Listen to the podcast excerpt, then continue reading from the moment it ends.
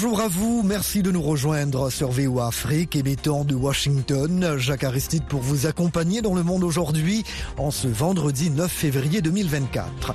À la une de l'actualité ce matin, au Togo, les élections législatives et régionales ont finalement été fixées au 13 avril prochain. Le chef de l'État béninois, Patrice Talon, fait part de la réouverture pour bientôt des frontières de son pays avec le Niger. L'Union européenne annonce 210 millions d'euros pour la gestion de la migration dans le cadre d'une coopération renforcée avec la Mauritanie. Ici aux États-Unis, en plein débat sur son inéligibilité, l'ancien président Donald Trump se défend de tout acte insurrectionnel.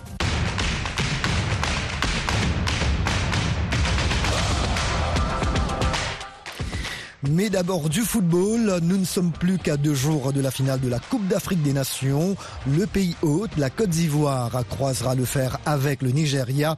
Mais avant ce dénouement, la RD Congo va affronter l'Afrique du Sud demain pour la troisième place. Cap d'emblée sur Abidjan pour un nouveau numéro du journal de la Cannes avec notre envoyé spécial Yakuba Ouedraougou. Bonjour à tous. La miraculeuse Côte d'Ivoire est en finale après un parcours exceptionnel dans cette canne. En effet, les Ivoiriens reviennent de loin, eux qui avaient été presque éliminés après la phase de groupe, avant de bénéficier d'une victoire marocaine pour arracher leur ticket pour la phase à élimination directe. La suite est connue. En huitième de finale, les éléphants sortent le champion en titre, le Sénégal, puis le Mali en cas, dans deux matchs renversants face à la RDC par contre. En demi-finale, ils ont pris les choses en main. Nous revenons sur cette marche difficile du pays hôte vers la finale de Sakan avec le consultant sportif ivoirien Didier Blé. Mais je pense que ce qui fait la marque de fabrique de cette équipe ivoirienne, finalement, c'est euh, ce qu'on pourrait appeler Sagnac. C'est une nouvelle mentalité de gagneur. On espère que ça va continuer, mais c'est au mental qu'on essaie justement de, hein, de sortir du piège des différentes équipes. Quand on regarde l'histoire de la Côte d'Ivoire dans cette canne, les Ivoiriens qui étaient presque out, qui sont qualifiés indirectement par le Maroc et qui deviennent redoutables. Est-ce que cela était pensable? C'était même pas pensable. On, a, on, a, on, est spécialisé dans les scénarios invraisemblables. Hein, il faut dire qu'à un moment donné, il faut reconnaître, hein, finalement, on s'attendait à tout sauf à la débâcle de la Guinée équatoriale et se qualifier. Donc si on se qualifie, c'est parce qu'on a beaucoup de chance. Et justement, après, on a su rebondir contre le Sénégal, contre le Mali, hein, tirer les leçons de ce qui n'a pas marché. Euh, puis Gassé remplacé par Emers, il y a une certaine solidarité qui a habité les joueurs. Voilà un peu ce qui a fait la différence, je pense. Les éléphants retrouvent les Super Eagles du Nigeria en finale.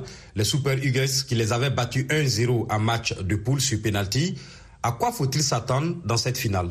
Mais Il faut s'attendre justement à, un match difficile avec une défense du Nigeria assez rude. L'attaque également est un foudre de guerre, mais je pense qu'il faut étudier ce qui n'a pas marché Hein, lorsqu'on jouait contre le Nigeria 1-0. À part le penalty, on aurait fait match égal. Donc je pense qu'il faut pouvoir étudier hein, le Nigeria et puis euh, attaquer la rencontre assez rapidement pour ne pas prendre un but et puis courir vers l'égalisation parce que c'est pas toujours évident, je pense. Est-ce que vous voyez la Côte d'Ivoire soulever le trophée au soir du 11 février? Ça ferait une belle histoire. Une belle histoire. Troisième titre, on va rejoindre le Nigeria et certaines grandes nations sortir un peu de ceux qui ont deux trophées. Mais ça va pas être facile. Il faut s'attendre à une rencontre épique. Il faut pouvoir se battre jusqu'au bout. Il faut pouvoir attaquer. Il faut pouvoir presser avec le, le gegen pressing, comme on le dit, le pressing très haut, ce qui permet de pousser l'adversaire à la faute. C'est 90 minutes, mais ça va ressembler à une éternité parce que le Nigeria en quoi qu'on dise, est une très très grande nation de football. Difficilement aujourd'hui, le Nigeria s'est qualifié quand même face à l'Afrique du Sud. Donc je pense qu'on souhaite prendre le trophée, on ne veut pas être prétentieux. On espère justement que les joueurs vont pouvoir tirer les leçons et puis prendre à défaut hein, la défense nigérienne. Désormais, on voit une équipe de Côte d'Ivoire soutenue, très soutenue par son public. Vous avez parlé de Niak, vous avez parlé de Mental. Est-ce qu'on pourrait dire que cette canne-là est un tournant pour le football ivoirien. Oui, j'avoue que ce tournoi-là euh, et cette défaite a redonné un nouveau souffle. les supporters ont été critiqués, ils se sont rendus compte qu'ils étaient plus des spectateurs que des supporters. Ceux de Boaké ont fait la démonstration et ceux de Bimpe hein, ont, fait l'extrême copie hein, de ce qui a été fait à Boaké. Je pense que c'est intéressant. Il y a des supporters de légende hein, comme les Anglais, comme les Russes, comme les Australiens. On doit faire comme eux. Je pense que ces chants-là, il faut les apprendre et puis euh, que le douzième homme soit un vrai douzième homme, quoi. Que ce ne soit pas des gens assis là qui attendent seulement les bonnes actions pour applaudir, des gens qui décident de rester debout et de chanter jusqu'à la fin. Euh, ce soir, en tout cas, ça a été un beau déclic. Hein, pour être à l'unisson autour des éléphants de Côte d'Ivoire. Le consultant sportif ivoirien Didier Blé. Ivoirien et Nigérian s'étaient déjà rencontrés en phase de poule, un match remporté par les Super Eagles 1 à 0. Sur penalty, un parfum de revanche ou de confirmation plane donc en l'air pour les uns et les autres. Coup d'envoi ce dimanche 11 février à 20h temps universel. Mais bien avant, demain samedi, la République démocratique du Congo et l'Afrique du Sud vont s'affronter dans la petite finale dans l'espoir d'accrocher la médaille de bronze. Yacouba Ouidraougo, Abidjan, au Afrique. Et voilà deux matchs époustouflants au programme ce week-end pour clore la canne ivoirienne.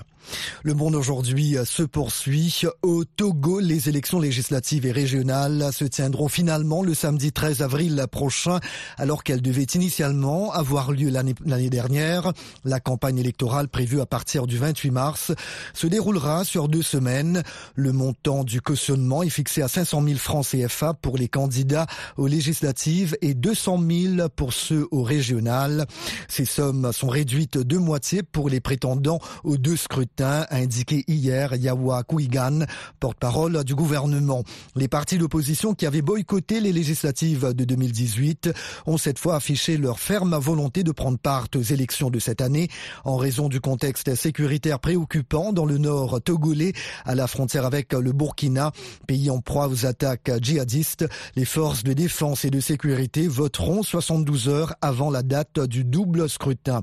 Une force spéciale composée de la police nationale et de la gendarmerie a également été créé en vue de garantir le bon déroulement de ces élections.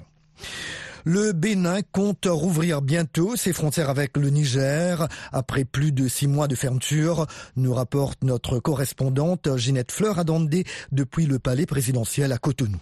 Bientôt le rétablissement des relations entre le Niger et le Bénin, selon le président Patrice Talon jeudi devant la presse nationale et internationale. Il a ajouté que ce n'est plus qu'une affaire de jour. Cette annonce intervient quelques jours après la décision du Niger de se retirer de la CEDEAO. Et des sanctions dures qui en fait ne sont pas destinées à durer dans le temps. Moi, je suis, pressé d'enlever les sanctions. Ça parce que ça pose des préjudices graves au Bénin, mais ça cause plus de préjudices au Niger qu'au Bénin. Nos frères nigériens souffrent plus que nous de ce qui se passe. Et ce sont nos frères et sœurs. Donc il est temps pour nous de lever ces mesures-là qui n'étaient pas destinées à durer. Donc, ma position aujourd'hui, c'est qu'il faut tout laisser tomber. Il se dit navré pour les difficultés que les divergences avec les nouvelles autorités nigériennes ont pu engendrer de part et d'autre. Interrogé sur la question de la révision de la Constitution qui agite l'opinion, Patrice Talon a martelé qu'il n'était demandeur de rien. Je ne veux aucune révision de la Constitution. Si euh, euh, cette question réveille tous les démons, alors là, ne faisons aucune correction. Même s'il y a des fautes de français dans la Constitution, on laisse tel quel. Même s'il y a des erreurs matérielles, laissons tel quel. Donc ne touchez plus à la Constitution. Rien, ne corrigeons rien du tout. Le chef de l'État a souligné qu'il n'est nullement dans la dynamique de s'éterniser au pouvoir ou de ne pas organiser les élections prochaines à bonne date. Il faut souligner que le projet de révision de la Constitution a été déposé au Parlement par le député Hassan Seibou, membre du bloc républicain, un parti de la mouvance présidentielle. Tout en condamnant la situation au Sénégal, Patrice Talon a déclaré qu'il entend quitter le pouvoir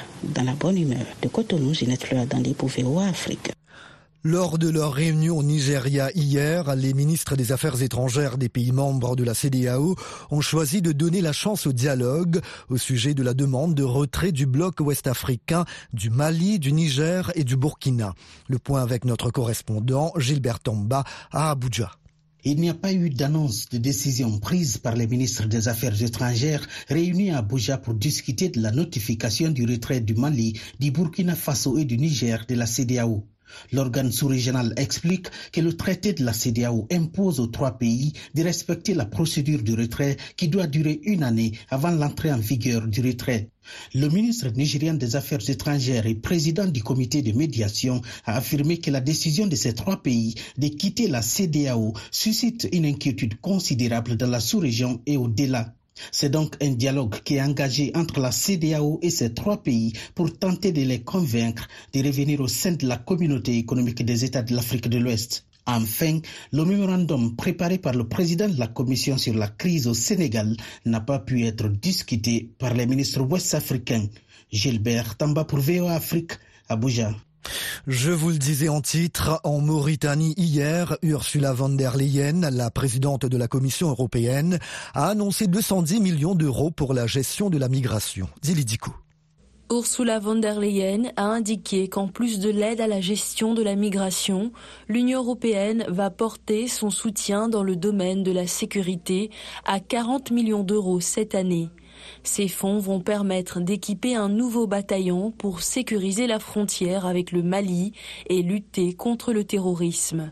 La présidente de la Commission européenne, accompagnée du chef du gouvernement espagnol, Pedro Sanchez, a salué l'engagement remarquable de la Mauritanie à sauver la vie de migrants qui prennent la route de l'Atlantique, l'une des plus dangereuses au monde.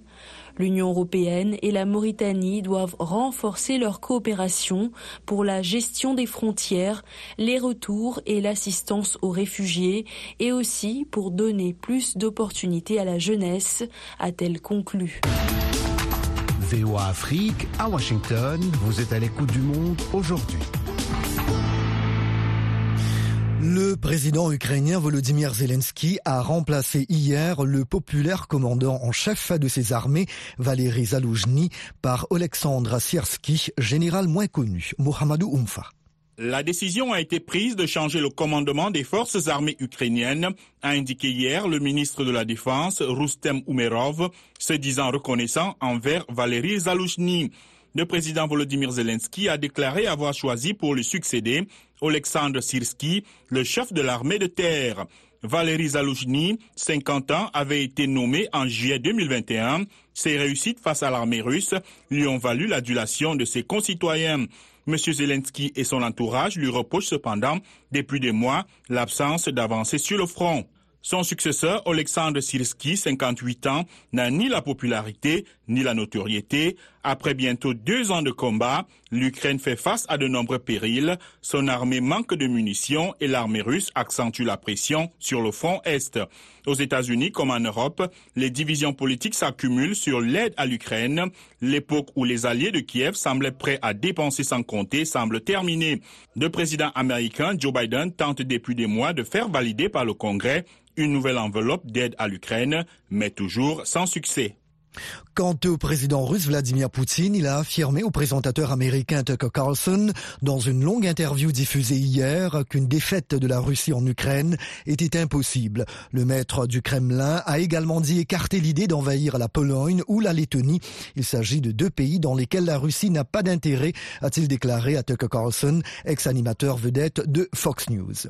L'ancien président américain Donald Trump a décroché facilement la victoire lors des caucus dans le Nevada et obtenu ainsi de nouveaux délégués dans sa course à l'investiture républicaine pour la présidentielle de novembre, d'après de premiers résultats fournis cette nuit par des chaînes américaines. Il s'agit du deuxième scrutin lié à la présidentielle organisée cette semaine dans le Nevada. Par ailleurs, Donald Trump a de nouveau déclaré hier ne pas avoir poussé à une insurrection lors de l'assaut du Capitole au moment où la Cour suprême débattait de sa possible inéligibilité le 6 janvier 2021. Il n'y avait pas de fusil, il n'y avait rien. Si vous jetez un œil à ce que j'ai dit juste après, vous verrez des déclarations très belles qui font vraiment chaud au cœur, a-t-il affirmé depuis sa résidence de Mar-a-Lago en Floride. L'actuel favori des primaires républicaines a indiqué espérer que le discours de ses avocats ait été bien reçu par les juges et a dit s'en remettre à la Cour suprême. Le président américain s'est défendu après un rapport qu'il a exonéré dans une enquête sur la rétention de documents confidentiels, mais l'a décrit comme un homme âgé avec une mauvaise mémoire. Je suis bien intentionné, je suis un homme âgé et je sais ce que je fais. Bon sang, je n'ai pas de problème de mémoire, a déclaré Joe Biden, 81 ans, lors d'une allocution télévisée hier soir. Dans son rapport, le procureur Robert Hur ne recommande pas de poursuite contre l'actuel locataire de la Maison Blanche, mais dit constater que sa mémoire a empiré. Joe Biden ne se souvenait plus quand il était vice-président, ni exactement de l'année du décès de son fils aîné Beau, affirme Robert Hur.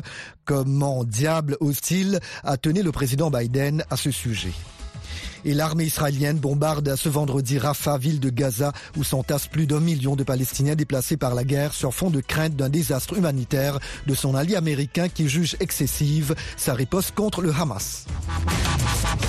Le Monde aujourd'hui, VOA Afrique.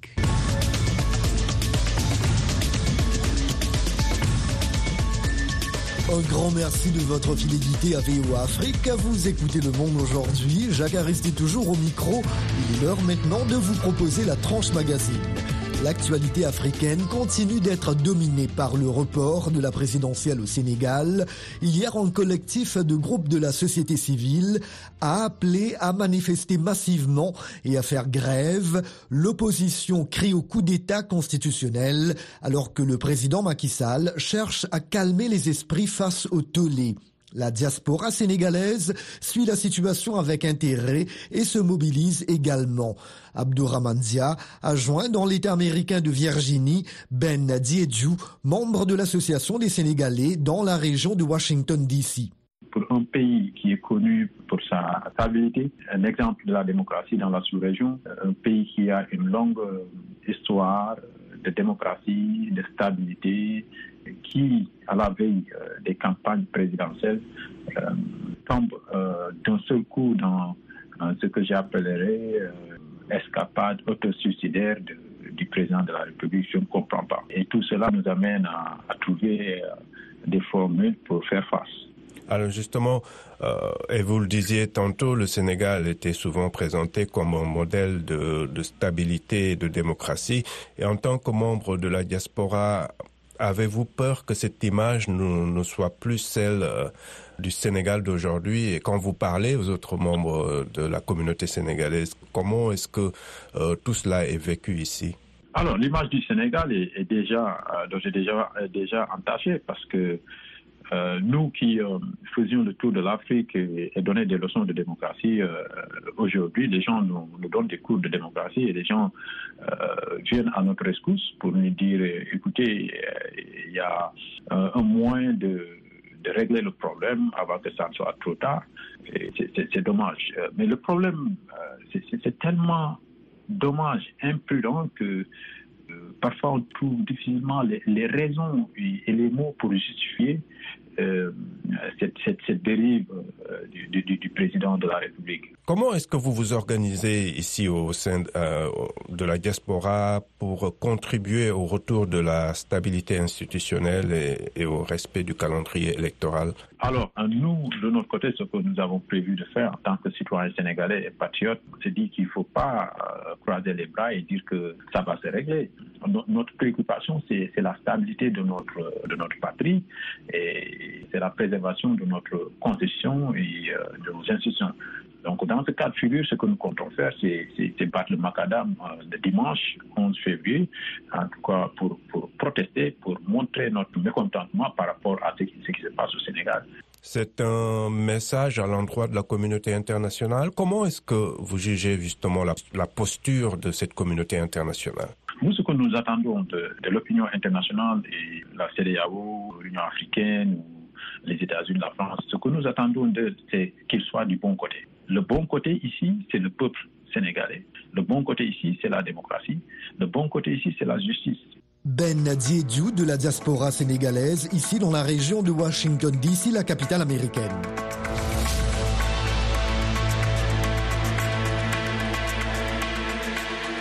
Au Cameroun, les prix à la pompe sont de nouveau à la hausse. Il s'agit d'une augmentation de 15% qui, d'après le gouvernement, a pour objectif de réduire la subvention des produits pétroliers. Un ajustement des prix qui provoque des graissements de dents, comme nous allons l'entendre dans le reportage de notre correspondant Emmanuel Julentap à Yaoundé. Les gens ne comprennent pas qu'on a augmenté le prix du carburant. Les gens sont toujours dans les mêmes prix qu'ils payaient avant. Donc ce qui fait que ça ne donne plus. Le désarroi d'un conducteur de moto-taxi à Yaoundé quelques jours après l'ajustement des prix du carburant. Oscar Normand, conducteur de moto-taxi. Avant, quand tu mettais 2000, tu peux te retrouver même avec 6000 ou 5000 ou 6000. Actuellement, là, tu mets même 2000, tu ne te retrouves même plus même à 3000 ou à 4000. Parce que les gens aussi pleurent que eux aussi, on ne les a pas augmenté le salaire. L'ajustement des prix s'est fait sans négociation préalable avec les responsables du secteur des transports terrestres. Bidandoumbe, secrétaire aux affaires juridiques des transporteurs terrestres au Cameroun, a pris part à la réunion au cours de laquelle le gouvernement a annoncé la nouvelle augmentation. Nous avons été informés comme les 600 personnes qui étaient dans la salle, parce que pour la petite histoire, euh, le cadre de concertation à la CESPH est un foot, un foot où euh, nous, transporteurs, organisations socio-professionnelles, sommes muselés. C'est tellement, vous ne faut même pas parler des questions techniques là-bas. Donc ce cadre-là ne permet pas qu'on évoque les questions de compensation. Sur le terrain, certaines agences de transport interurbain ont augmenté unilatéralement les prix des transports avant d'être rappelés à l'ordre les autorités. Jean-Ernest Massina ministre des Transports. Je suis quand même rassuré que ce ne soit pas tout le monde qui l'ait fait. Parce que nous serions là actuellement dans une sorte de désordre total. Et euh, c'est dommage en violation des dispositions du cadre réglementaire en vigueur, mais également en violation des positions que nous avons eues ensemble. C'est l'occasion pour moi de leur demander de stopper. Pour ceux qui l'ont fait, d'attendre la fin de concertation en 2022, le gouvernement dit avoir subventionné les prix de l'essence à la pompe à hauteur de 1000 milliards de francs CFA. Cette année, la subvention va consommer 184 milliards de francs CFA au trésor public. Louis Paul Moutazeux, ministre des Finances. C'est qu'il faut que chacun se pose la question. À quel niveau la subvention devient-elle un problème. Tout le monde comprend qu'avec 1000 milliards, vous en finissez avec le problème de l'autoroute douala Je prends quelques exemples. La première mesure que tous les agents du secteur public attendent, c'est effectivement la revalorisation des salaires. Nous avons fait tous les calculs et nous, on est prêts pour que, sauf si on a d'autres instructions, pour que cette revalorisation court à compter du salaire de ce mois de février. Selon l'économiste Dieudonné Essomba, le gouvernement fait fausse route en essayant toujours d'agir sur les prix. Le problème au Cameroun, c'est que nous n'avons pas de politique de revenus. Et l'absence d'une politique de revenus plombe le gouvernement dans des tentatives désespérées de contrôler les prix. Ce n'est pas possible. C'est-à-dire, nous, nous, nous fabriquons l'impasse. La nouvelle hausse de 15% des prix à la pompe survient un an après la précédente. Le litre de super coûte désormais 840 francs CFA, tandis que le litre de gazoil est passé à 828 francs CFA. Yaoundé, Emmanuel Juntap, VOA Afrique. Vous écoutez VOA Afrique à Douala, au Cameroun, sur Radio Balafon, FM 90.2. Les migrants africains en provenance de Libye et vivant au Rwanda souhaitent trouver d'autres pays d'accueil pour s'y installer définitivement, même s'ils se sentent mieux au Rwanda qu'en Libye. La vie de transit n'est pas rassurante, disent-ils. De Kigali, le reportage de Jean Damascène Manichimwe. Après un accord conclu entre le Rwanda, le Commissariat des Nations Unies pour les réfugiés et l'Union africaine, le Rwanda accueille depuis 2019 des migrants venus de Libye. Ils sont essentiellement des Soudanais, Éthiopiens, Érythréens, Somaliens, Camerounais, Nigérians, Tchadiens et Soudanais du Sud. Même si ces migrants se sentent soulagés au Rwanda, ils sont loin d'oublier la vie atroce de Libye. C'est ce qu'indique ce migrant soudanais. Je me sens plus sécurisé au Rwanda qu'en Libye parce que là-bas, tu pouvais être attrapé et mis en prison à moins que tu payes de l'argent. Certains des nôtres ont risqué leur vie et sont morts en prison. Ce témoignage est partagé par cette Érythréenne qui est arrivée au Rwanda en 2022 après avoir souffert pendant quatre ans en Éthiopie, au Soudan et en Libye. La vie en Libye était horrible. C'est ce qui me revient en tête. On était obligé de se payer un loyer, mais on pouvait être expulsé à n'importe quel moment. On déménageait, mais en vain. On se retrouvait dans une même situation. J'ai essayé de payer le bateau pour aller en Europe, mais j'ai été arrêté et ramené en Libye. On m'a emprisonné et on m'a ravi mes documents du ACR. Le Haut Commissariat des Nations Unies pour les réfugiés indique qu'en plus d'une assistance matérielle, ces migrants ont besoin aussi d'un accompagnement psychosocial pour tourner la page de l'expérience traumatisante de la Libye. C'est ce qu'explique la représentante du HCR au Rwanda. On discute pour eux pour essayer de, diminuer le trauma qu'ils ont subi. Euh, il y a des services d'activités récréatives pour les enfants. Euh, nous leur donnons de la nourriture, mais aussi nous, nous les aidons à développer quelques compétences et qualifications pour les permettre d'avoir des bases solides pour trouver une solution durable dans un autre pays tiers. Ces migrants venus de Libye sont bien conscients du risque de traverser la mer pour rejoindre l'Europe. Poussés par la vie misérable dans leur pays, ils ont tenté cette aventure en espérant que leur rêve deviendra un jour une réalité. Je voulais toujours tenter parce que j'ai quitté l'école sans aucun soutien. Dans le pays, quand la guerre a éclaté, nous avons arrêté les études. On n'avait pas d'emploi. C'est ainsi que nous sommes allés en Libye en tentant de rallier l'Europe. On essayait toujours croyant que par chance, on y parviendrait.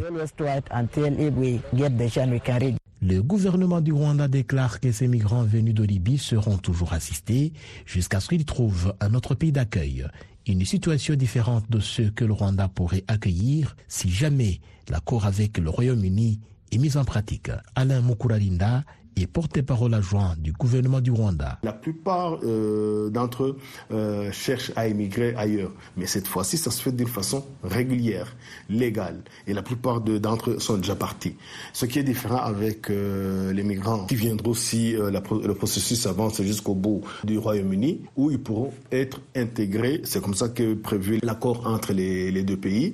Eux, ils seront intégrés avec les Rwandais. D'après le Haut Commissariat des Nations Unies pour les réfugiés, depuis septembre 2019, le Rwanda a accueilli plus de 2000 migrants en provenance de Libye. Plus de 1200 d'entre eux ont déjà trouvé d'autres pays d'accueil hors du continent africain. Jean Damascene Chimé pour VOA Afrique, Kigali. VOA Afrique en direct de Washington. Les actes de l'ancien président républicain Donald Trump lors de l'assaut du Capitole le 6 janvier 2021 le rendent-ils inéligible? Les juges de la Cour suprême américaine tentent de résoudre cette question à moins de neuf mois du scrutin présidentiel. Hier, ils ont entendu les arguments des deux partis. Patsy Vidakuswara, la correspondante de la VOA à la Maison-Blanche, a interrogé des analystes sur ce cas particulier. Son reportage est relaté par Nathalie Barge. La question de savoir si le rôle de Donald Trump dans la prise d'assaut du Capitole par ses partisans le 6 janvier 2021 devrait le rendre inéligible est au cœur de l'affaire portée devant la Cour suprême. Il s'agit notamment de savoir si le probable candidat républicain doit être exclu des scrutins dans l'État du Colorado.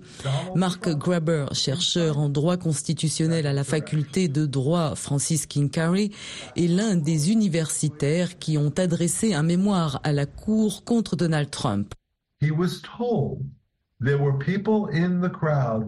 On lui a dit qu'il y avait dans la foule des gens armés avec l'intention d'envahir le Congrès. Il a répondu, lorsqu'il y a une fraude, vous n'utilisez pas les moyens habituels. Vous vous battez comme un diable. Une personne raisonnable pourrait dire que, étant donné le comportement de Trump, il avait l'intention d'encourager une insurrection et d'y participer. L'affaire est basée sur la section 3 du 14e amendement, disqualifiant de l'exercice de ses fonctions toute personne qui a prêté serment de soutenir la Constitution et qui s'est ensuite engagée dans une insurrection. Les avocats de Donald Trump soutiennent que le 6 janvier n'était pas une insurrection et qu'il ne faisait qu'exercer son droit à la liberté d'expression. Ils affirment que la section 3 ne s'applique pas au président. C'est le point de vue d'Alan Dershowitz, professeur de droit à Harvard, qui a défendu M. Trump dans le passé. En l'absence d'action du Congrès, je ne crois pas que le 14e amendement soit auto-applicable. Sinon, pourquoi auriez-vous besoin de l'article 5 du 14e amendement qui donne explicitement au Congrès le pouvoir de prendre ses décisions? Six des neuf juges de la Cour suprême ont été nommés par des présidents républicains, dont trois par Donald Trump. Tous seront confrontés aux faits historiques présentés dans un autre mémoire par 25 historiens, dont Alan Lickman de l'Université américaine de Washington. Il sera très difficile de contredire les preuves historiques que nous avons présentées dans notre mémoire sur la question de savoir si Trump est couvert par la section 3 et ne nécessite pas une action de Congrès ni une condamnation. Et cette section n'était pas destinée uniquement aux anciens confédérés. Dans les mois à venir, la Cour suprême va probablement également délibérer sur la demande d'immunité de l'ancien président Donald Trump dans une affaire distincte d'ingérence dans les élections fédérales. Et voilà, c'est ici que nous allons clore le monde aujourd'hui, édition matinale du vendredi 9 février 2024. La mise en onde a été assurée par Michel Joseph. Merci, chers amis fidèles de la VOA, de nous avoir accueillis chez vous ce matin et toute cette semaine. Jacques Aristide depuis la capitale américaine. Je vous souhaite une très belle journée et un merveilleux week-end. S'il vous plaît, prenez bien soin de vous et des autres aussi. À très bientôt. Au revoir.